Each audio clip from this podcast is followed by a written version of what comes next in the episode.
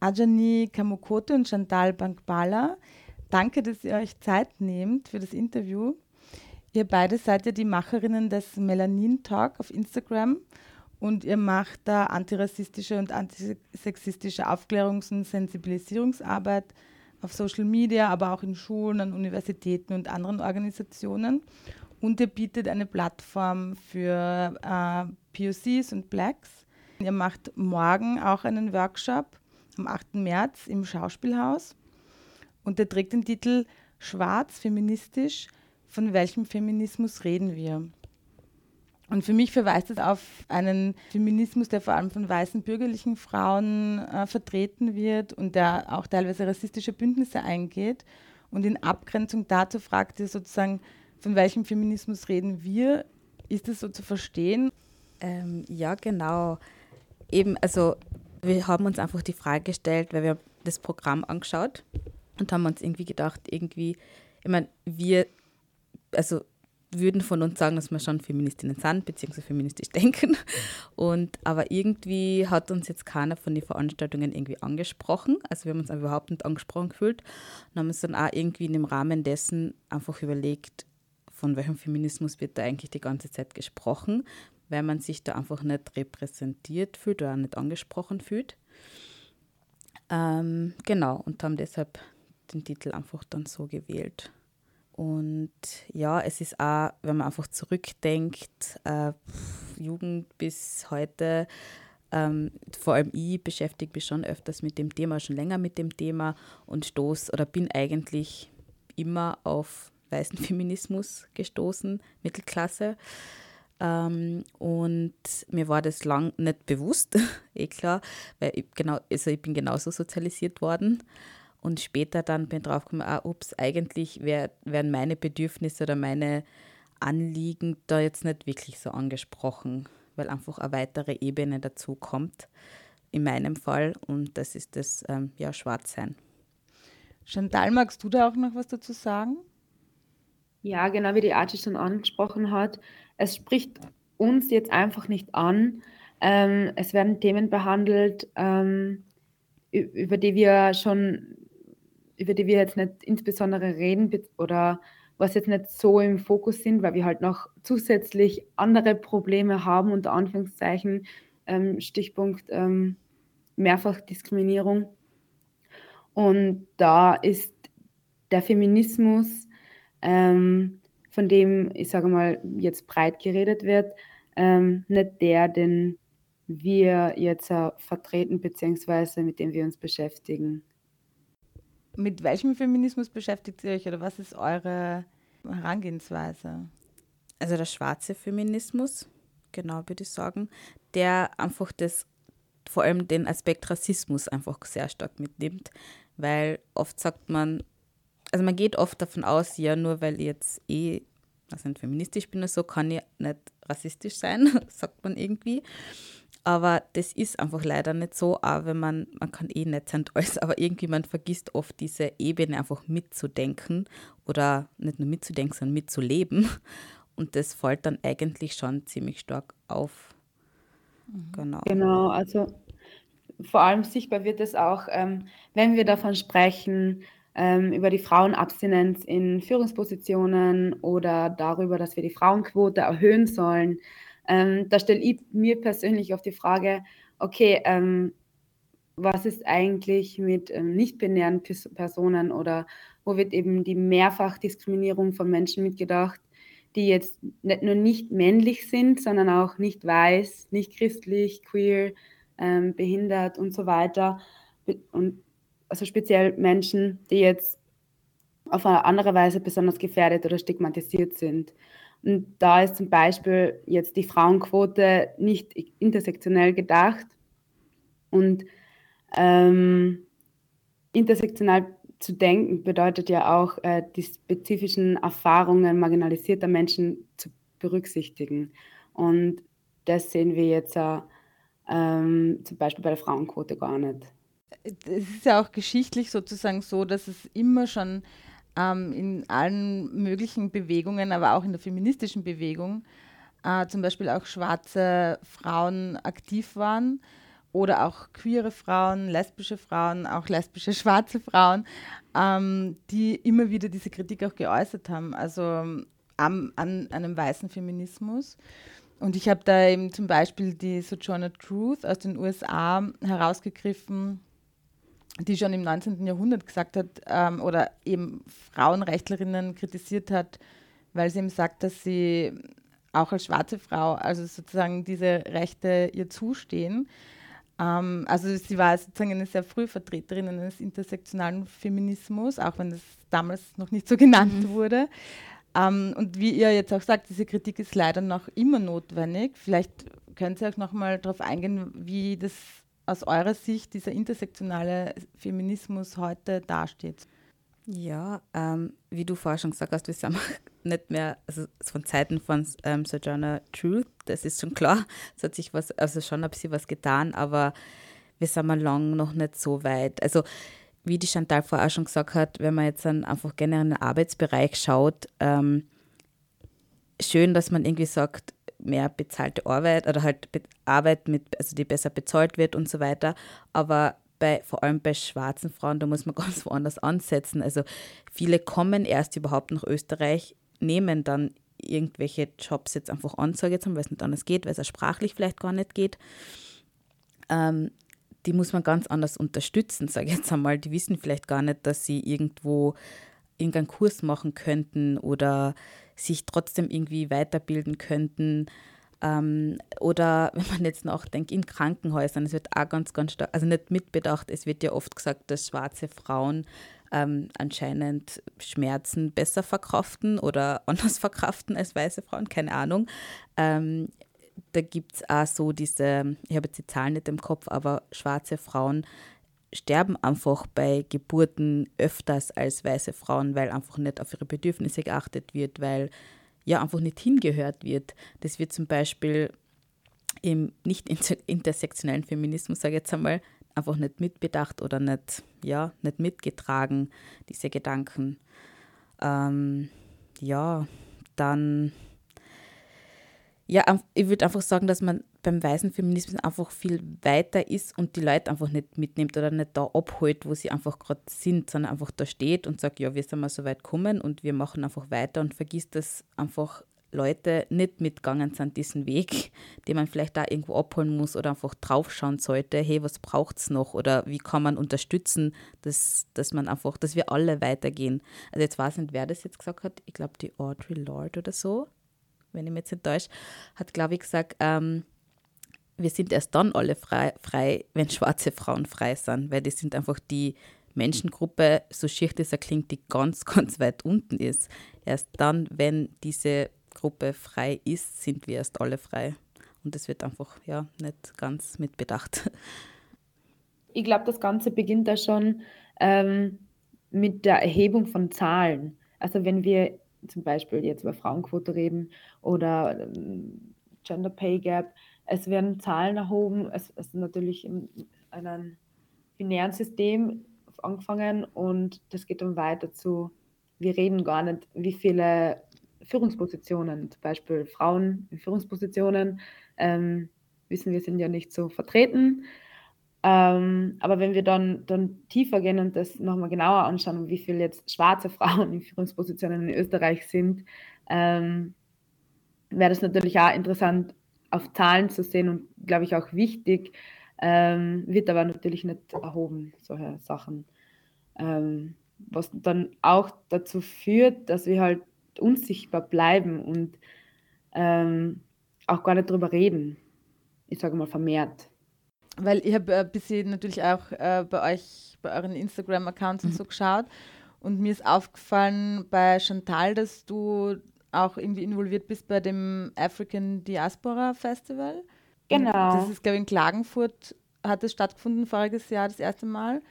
Mhm. Und ihr seid ja sozusagen auch eine, also sozusagen Vertreterinnen der Diaspora ähm, in Österreich, in Graz oder eben auch in, in Kärnten, Klagenfurt. Ähm, wie ist denn noch einmal sozusagen aus eurer Sicht die Situation, weil das ja dann noch einmal was anderes ist, als du jetzt vorher angesprochen hast, Ajani, wenn Frauen ähm, nach Österreich erst kommen und also schwarze Frauen und sich dann da irgendwie ein Leben aufbauen. Da gibt es ja da wahrscheinlich nochmal auch Unterschiede.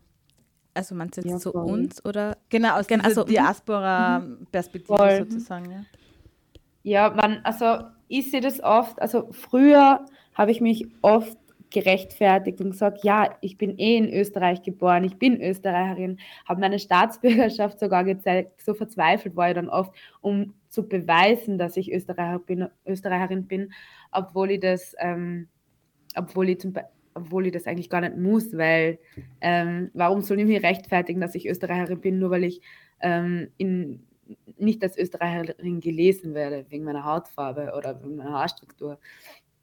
Und da, sind, da sehe ich zum Beispiel einmal so einen großen Punkt, ähm, was immer wieder bei mir im Alltag auch auftaucht, so, ja, ähm, ah ja, du bist eh Österreicherin, du sprichst eh gut Deutsch und quasi diese Privilegien, die man dann auch, sage ich mal so, hat, wenn man ähm, Teil der Diaspora ist und jetzt nicht, ich sage mal, direkt geflüchteter Mensch oder wie auch immer.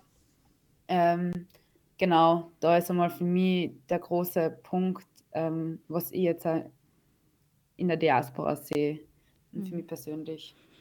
Genau, also da würde ich mir auch anschließen. Also wir sind da schon etwas privilegierter, ähm, würde ich sagen.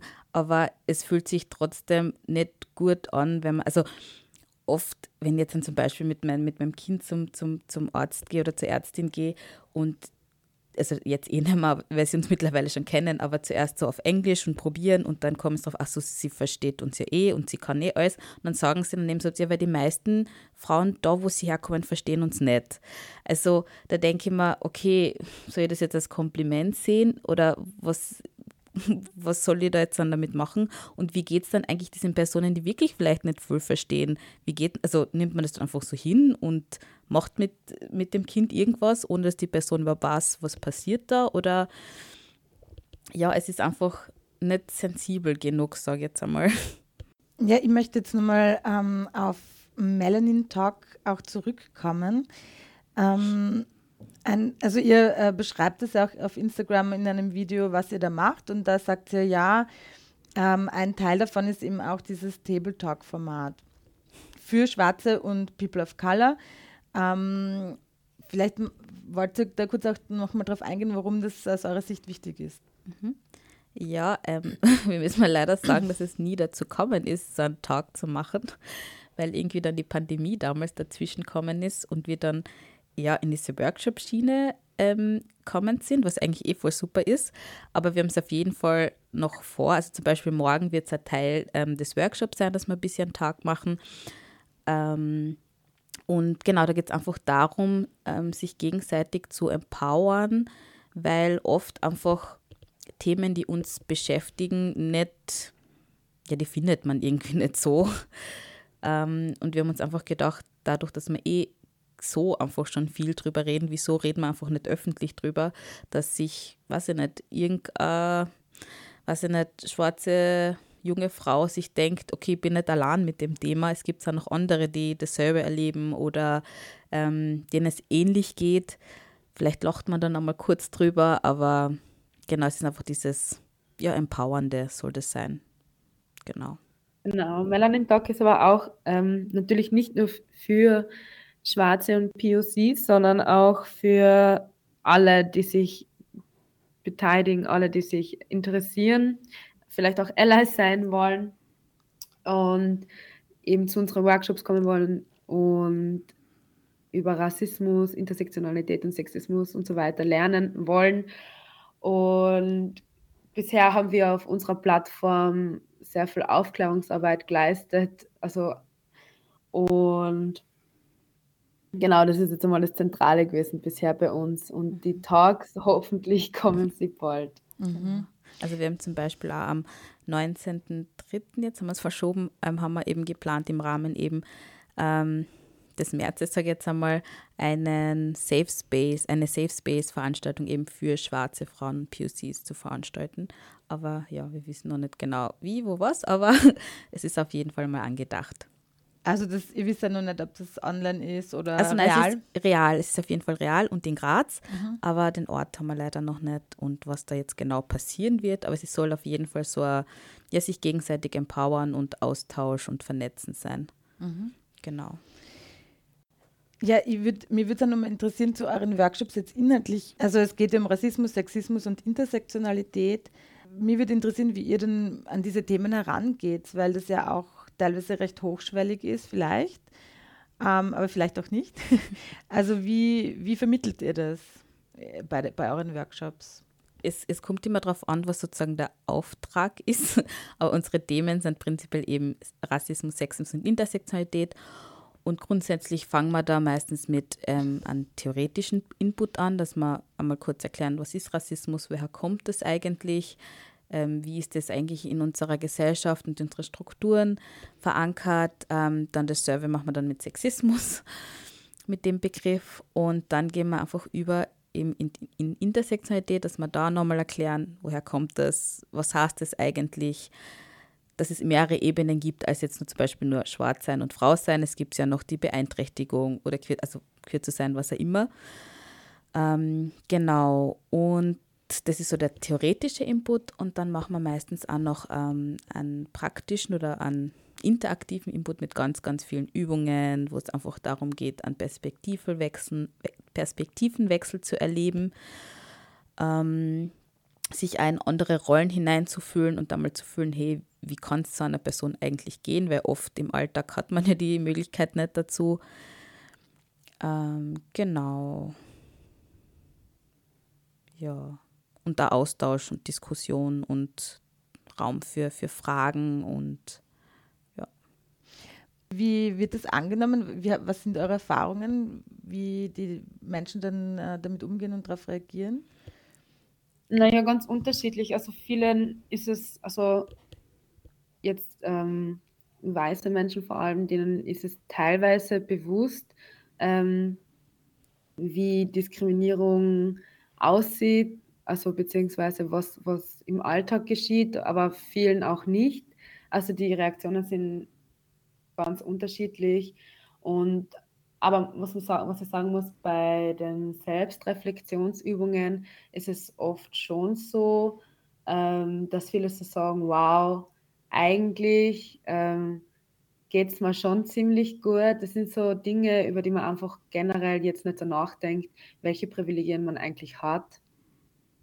Und mit diesen Workshops wird es eben an bewusst gemacht und das ist ein bisschen so in your face und ein bisschen ähm, viel oft auch und wir haben dann auch so ein bisschen, also so Übungen, wo wir dann das Ganze ein bisschen auflockern, da nochmal alles abschütteln, damit man das Ganze nicht jetzt den ganzen Tag mit sich rumträgt.